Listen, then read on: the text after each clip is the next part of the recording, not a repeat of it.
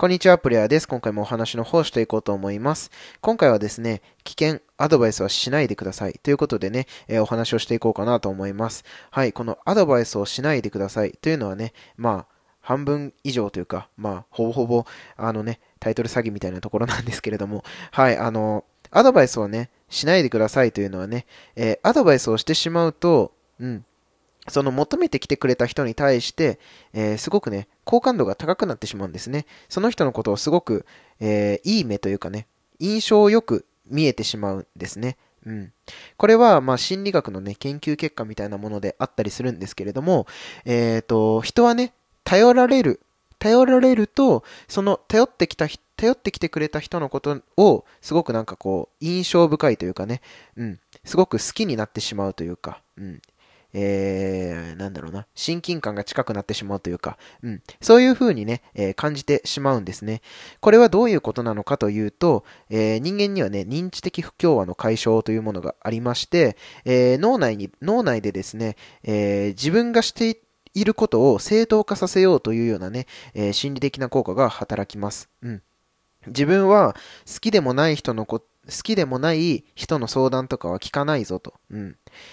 この人の相談を聞いているということは、自分はこの人のことが好きなんだというふうにですね、まあ、脳が勝手に錯覚してしまうわけなんですね。まあ、それによってですね、えー、頼ってきてくれた人のことを、えー、好きになってしまう。うん。好感度が高くなってしまって、まあ、すごくね、えー、親近感が湧いてしまうというようなね、お話な、お話で、え、ございます。うん。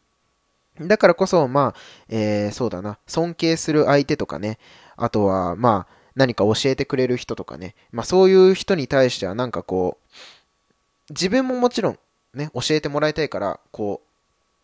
う、ね、お話ししに行くんですけれども、その熱意が伝われば伝わるほど、相手から返ってくるものも多分たくさんあると思うんですよね。これっていうのは、えっと、今、言った認知的不協和の解消というものがね、えー、働いてて、うん。それによってね、相手自相手も、えー、自分のことを好いてくれるという風になっているわけでございます。うん。まあだからこそね、えー、好かれたい相手とかね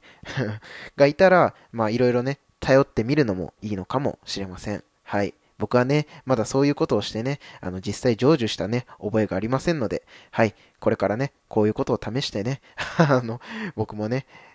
01だけじゃなくてね、1から10にできるように頑張ります。はい。ということで、今回は、危険、アドバイスをしないでくださいというタイトルでお話をしていきました。ではまた次のラジオでお会いしましょう。